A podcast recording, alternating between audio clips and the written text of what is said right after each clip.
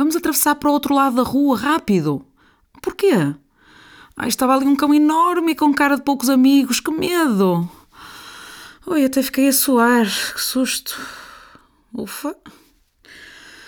Ai, já passou. Olha, eu também estou com um bocado de medo, mas é daquela apresentação que tenho que fazer para a semana. Também me apetece fugir. O meu coração já está a bater mais depressa só de pensar nisso. Começo a imaginar toda a gente olhar para mim com um ar de o que é que ela está a falar ou ela não percebe o suficiente do assunto. Ai, que medo. Pois é, acho que hoje precisamos de falar sobre o medo.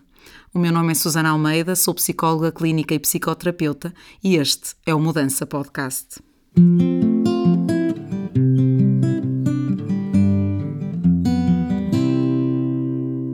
Este podcast é gravado no Cabriolé Music Studio com a produção de Inês Lamares, separador musical composto e interpretado por David Oliveira. Bem-vindos ao episódio número 13 do nosso podcast. Hoje vamos falar de mais uma emoção básica e universal do ser humano, que é o medo.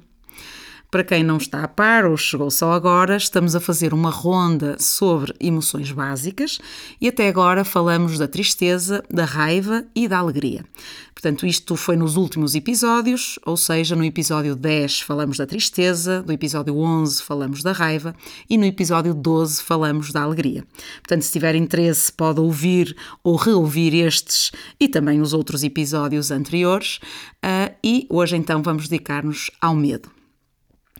Tal como as restantes emoções básicas, o medo, na sua forma mais adaptativa, é uma emoção extremamente valiosa, necessária e útil para o nosso melhor funcionamento e para a nossa vida, mas também, especialmente quando fica demasiado intensa, é daquelas emoções que têm muito potencial para nos perturbar e podendo então perder a sua uh, utilidade. Como em qualquer outra emoção, há diferentes termos conotados com o medo, quase sempre associados a intensidades diferentes. Alguns exemplos são uh, os termos inquietação, apreensão ou temor, transmitem habitualmente formas mais ligeiras de medo.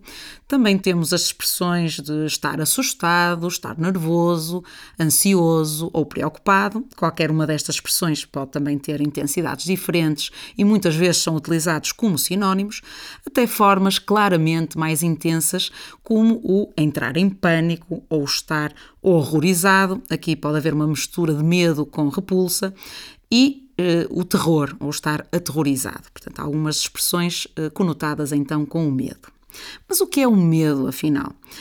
O medo é um estado emocional negativo que surge sempre que há a percepção, identificação ou antecipação de um perigo ou de uma ameaça que pode ser tanto real como imaginária. Este perigo ou ameaça põe em causa de alguma forma a nossa integridade, que pode ser a um nível mais físico. Por exemplo, eu posso sentir que posso ser atacada ou mordida pelo tal cão ameaçador o que me pode ferir mais ou menos gravemente ou mesmo matar-me. Portanto, este medo que é suscitado por esta uh, possível uh, ameaça ou ataque, ou então ser uma ameaça mais a um nível psicológico, como no, na segunda parte do, do exemplo inicial. Uh, e aqui o medo é mais de não ter um bom desempenho na minha apresentação, a ideia de que vou fazer má figura e a minha reputação pode ficar em causa. Isso pode deixar-me uh, envergonhada, fazer-me sentir que não tenho valor ou que os outros me vejam como não tendo valor e, em última análise, sentir que posso, uh, as outras pessoas podem deixar de, de, de, gostar de mim ou não gostarem uh, de mim. Portanto, neste caso, a ameaça é tanto a um nível intrapessoal, portanto, pode afetar a minha visão de mim própria ou das minhas capacidades, da minha autoestima, como a um nível nível social, portanto, eh, sentir medo de ser rejeitada socialmente. Em termos de tendência de ação, o medo leva-nos essencialmente à necessidade de nos protegermos desse perigo ou ameaça sentida, e isto pode acontecer tanto através da fuga, atravessar o, passeio ou correr para nos afastarmos do cão ameaçador, ou evitar a apresentação. Hum. Vamos manter para já o medo do cão feroz como uh, mais exemplificativo destas tendências de ação. Mas então pode acontecer a fuga, a monitorização desse perigo, por exemplo, posso continuar no mesmo lado do passeio, mas estar mais vigilante ou atenta ao comportamento do cão em questão. Ou então, se não for possível fugir, podemos ficar paralisados no mesmo lugar sem mexer um músculo, à espera que o perigo passe ou, se for necessário, lutar contra o nosso atacante, defendendo-nos do, do perigo em questão. Reparem que, em relação àqueles medos mais uh, sociais, psicológicos, uh, não tão concretos por vezes, estas ações poderão parecer então um pouco mais difíceis de aplicar, uh, pelo menos de uma forma linear. Portanto, vamos voltar então um bocadinho atrás à definição que eu tinha trazido de medo, que era uma definição bastante abrangente, que englobava vários tipos de situações de perigo, e vamos buscar, eh, para nos ajudar um pouco mais, uma distinção entre dois termos relacionados, que são o medo e a ansiedade. Esta distinção não é feita por todos os autores e, na linguagem corrente e mesmo na nossa prática clínica, utilizamos muitas vezes os dois termos indistintamente.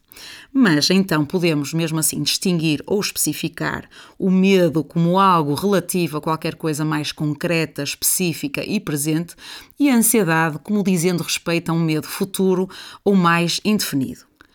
Há teorias vindas da investigação animal e psicofarmacológica à volta destas coisas, como a teoria de Gray e McNaughton de 2000, eh, não é a anatomia de Gray, mas a teoria de Gray, que postulam que medo e ansiedade são mesmo dois sistemas afetivos neurais distintos e mais que apenas o sistema de ansiedade, mas não o sistema de medo, eh, é influenciado pelas drogas ansiolíticas. Portanto, isto para dizer que parece haver de facto aqui algumas uh, diferenças. Já agora, então, partindo ainda desta teoria, vou descrever um pouco cada um destes sistemas. O sistema de medo é ativado por uma avaliação claramente ou inequivocamente negativa do estímulo, que, havendo então uma indicação de que ele não deve ser abordado, mas simplesmente evitado ou escapado. Aqui estão envolvidos os três clássicos uh, potenciais comportamentos de luta, fuga ou paralisação, uh, que em inglês uh, correspondem ao fight, flight or freeze.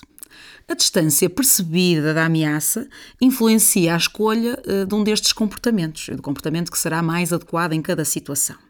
Vamos aproveitar o exemplo do medo do cão, então, para, para, explicar que o comportamento de paralisação é ativado se o cão estiver demasiado perto e for impossível de escapar. O comportamento de fuga, se essa distância é percebida como maior e há possibilidade de, de escapar.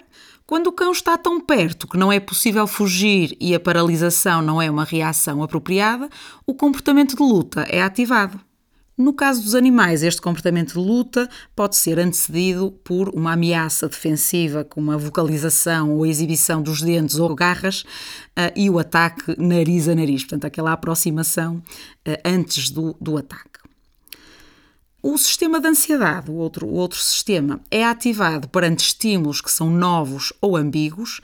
Aqui as possíveis consequências não são tão claras e há um nível de incerteza mais elevado. E é estimulado um sistema de inibição comportamental. Portanto, este sistema leva essencialmente a uma atenção aumentada, a uma avaliação de riscos e verificação de traços de memória para investigar a potencial ameaça do estímulo.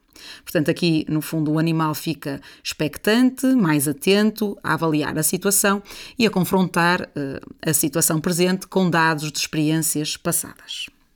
Transpondo isto para o ser humano, uma resposta funcional e adaptativa perante a ansiedade é, sim, o mantermos-nos atentos, Portanto, a ansiedade desperta de facto maior atenção à situação que, que, vamos viver ou que prevemos viver. Avaliarmos a situação que nos assusta, às vezes passa também por revermos situações passadas semelhantes e prevermos aspectos específicos da situação uh, atual ou que está em questão, e isso leva-nos habitualmente à necessidade de nos prepararmos para a situação que vamos enfrentar. No caso da tal apresentação, poderá levar a uma melhor preparação da mesma, antecipando, por exemplo, dúvidas ou questões de, da audiência. Quando é que o medo ou a ansiedade podem ser realmente problemáticos? geralmente quando são de intensidade, duração ou frequência muito elevados, eh, considerando-se poderem ser eh, de alguma forma desproporcionais à ameaça. É aqui que por vezes se utiliza a expressão de medos irracionais, por parecerem de alguma forma ah, exagerados ou até por não os conseguirmos explicar. É frequente este tipo de medo uh, estar associado a situações uh, traumáticas, por exemplo, situações de humilhação ou de maltrato na escola ou entre pares, que podem ter deixado uma marca de medo ou de ansiedade em situações sociais, por exemplo. Este tipo de medo traz então eh, um sofrimento emocional eh, importante e interfere mesmo com a vida da pessoa ou com os objetivos da pessoa, impedem-na eh, inclusivamente de fazer coisas que gostaria de fazer ou levam-na a evitamentos que, ao contrário de diminuírem o medo, podem fazer com que ele seja cada vez maior naquele tipo de situações. Por exemplo, se eu for professora e tiver um nível de ansiedade extremo, sempre que vou dar uma aula, isso pode ser de facto problemático, eh, ainda que alguma ansiedade, por exemplo, ter alguma preocupação em uh, dar uma boa aula, pode levar-me a tentar preparar melhor essa mesma aula. E foi mais um episódio, espero que tenha gostado. Uh, se gostou, não se esqueça de pôr um gosto ou um like, subscrever, partilhar, comentar, perguntar, tudo isso que sabe que pode fazer. E claro, pode sempre uh, seguir-nos também nas nossas redes sociais, que eu relembro que são o Facebook, o Instagram, o LinkedIn. E este podcast está também em várias plataformas. Procure na sua favorita ou habitual. Muito obrigada pela sua atenção. Aguarde pela próxima emoção básica, hum, qual será? E até ao próximo episódio.